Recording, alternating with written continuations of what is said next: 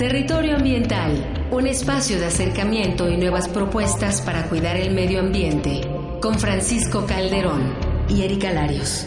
Una producción del Instituto Mexicano de la Radio y la Procuraduría Ambiental y del Ordenamiento Territorial del Distrito Federal. Territorio Ambiental, pasión por el medio ambiente.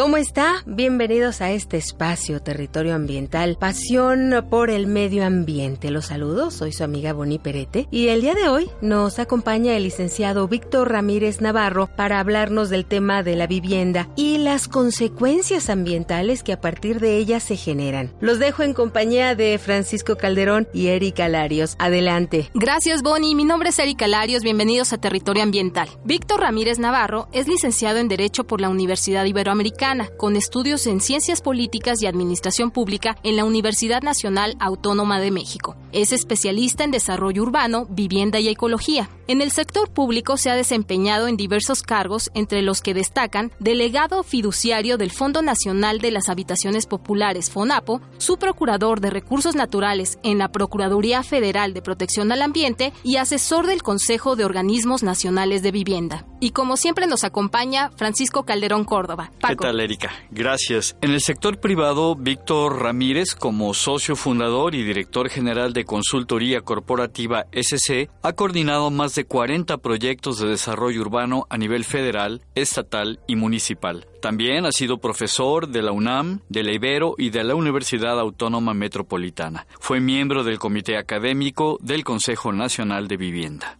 Hola Víctor, ¿qué tal? Bienvenido a Territorio Ambiental. Gracias Erika, gracias Paco, gracias por invitarme. No, al contrario. Víctor, en los últimos 16 años se han construido alrededor de 7 millones y medio de nuevas viviendas en el país. ¿Cuál es la situación actual de la política de vivienda en México?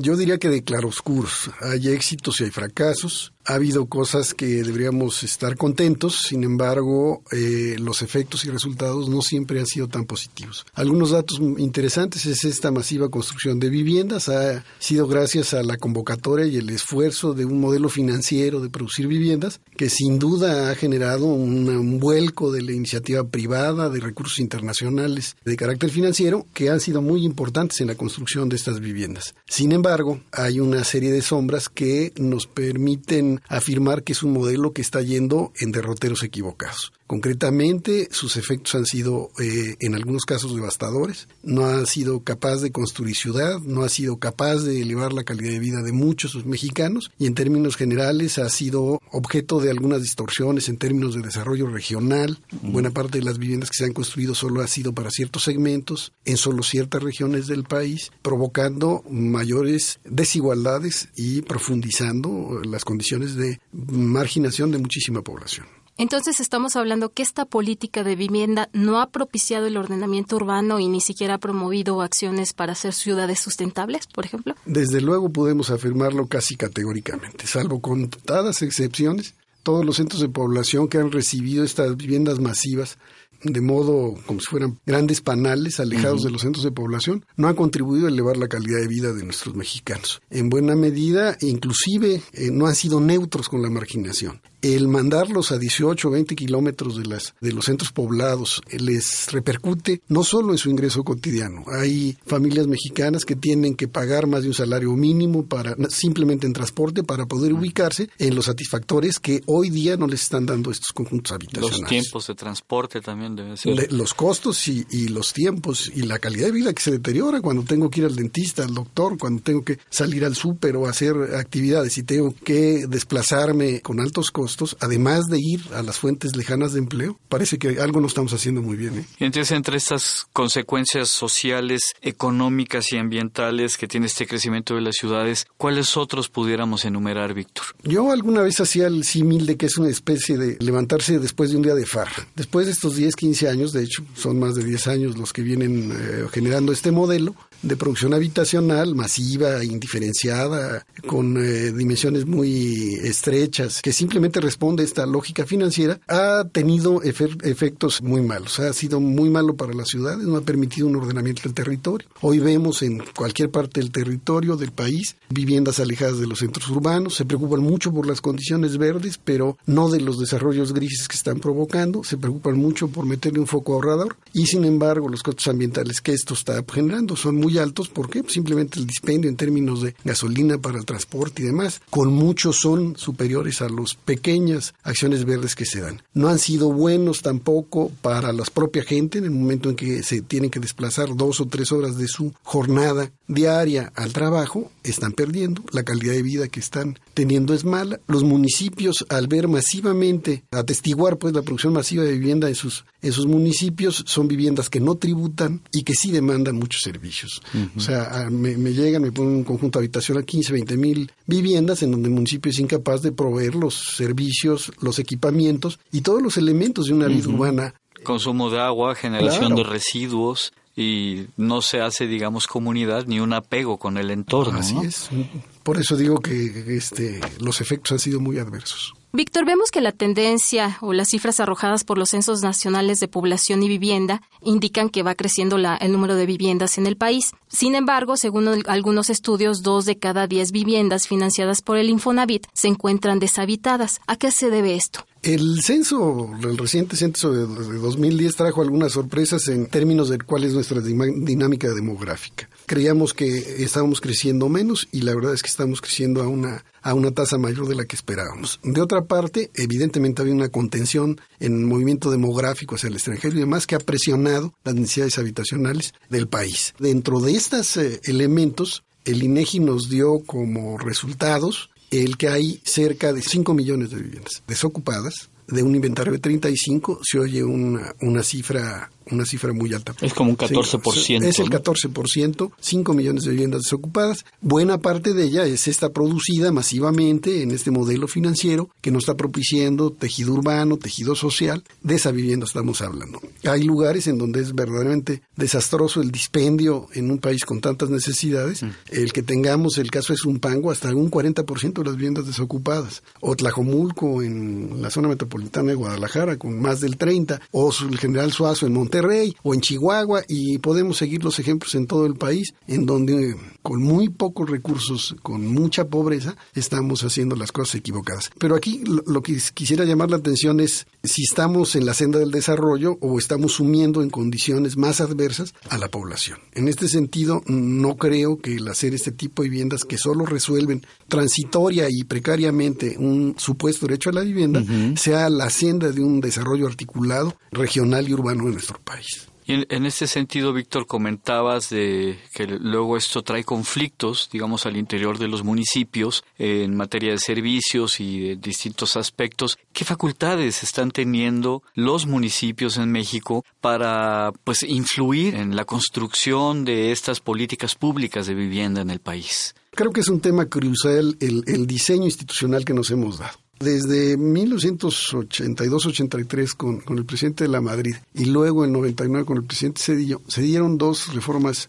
a la Constitución muy importantes para propiciar una intervención más decidida en la cuestión urbana de los municipios.